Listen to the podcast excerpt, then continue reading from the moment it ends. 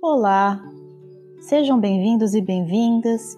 Eu sou Maria Lige e você está ouvindo o Reconexão Caminhos do Equilíbrio. No episódio de hoje, escolhemos falar sobre a autoconsciência e a filosofia Gunatraya, também chamada de Triguna.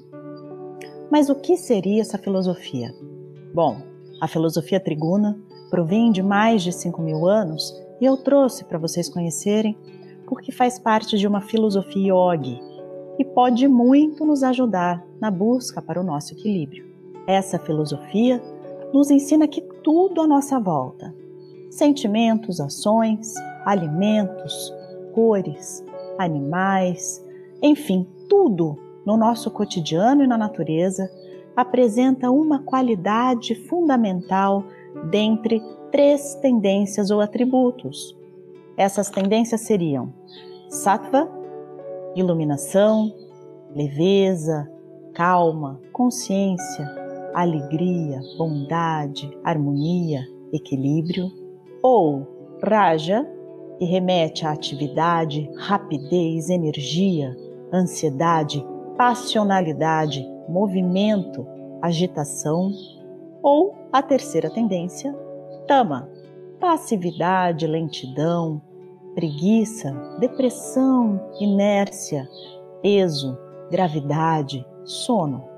Ou seja, na nossa vida e cotidiano, para que se tenha um equilíbrio, nós deveríamos tentar atingir a predominância de sattva, que é a harmonia, a leveza, a alegria. Mas a inconstância, as provas diárias, os altos e baixos da vida nos fazem oscilar e, em geral, o desequilíbrio pode predominar.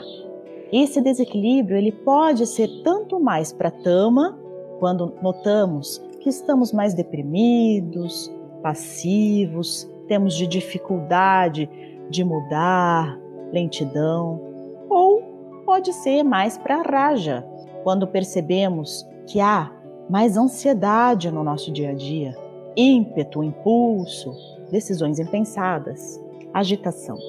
Sabendo que essas tendências existem em tudo que nos rodeia e em nós mesmos, fica mais fácil tomar consciência do que se passa na nossa vida. Ai, a autoconsciência é, sem dúvida, o primeiro passo do nosso cuidado, o autocuidado, para a busca do nosso equilíbrio seja o equilíbrio emocional, mental ou físico.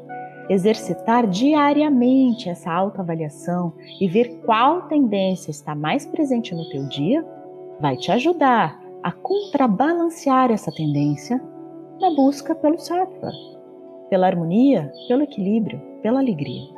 O autoestudo, o autoentendimento é peça fundamental para o início da mudança e pela busca desse equilíbrio. Para isso, a gente pode usar exercícios respiratórios, meditação, atividade física e até alimentação. Várias dessas ferramentas podem ajudar a modificar a tendência predominante no teu estado de desequilíbrio. Assim, então, a cada dia temos uma nova chance. Uma chance de nos perceber de nos modificar para um ser melhor e assim termos mais qualidade de vida, uma melhor sensação de paz e termos felicidade na nossa jornada. Exercite essa autoavaliação diária.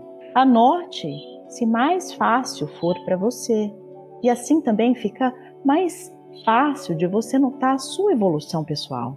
Veja como você mesmo pode alterar o seu estado ou tendência experimente a sensação de optar por sair do desequilíbrio. Um bom exercício. Namastê! No próximo episódio abordaremos outro tema relacionado a como chegar ao seu equilíbrio. Um grande abraço!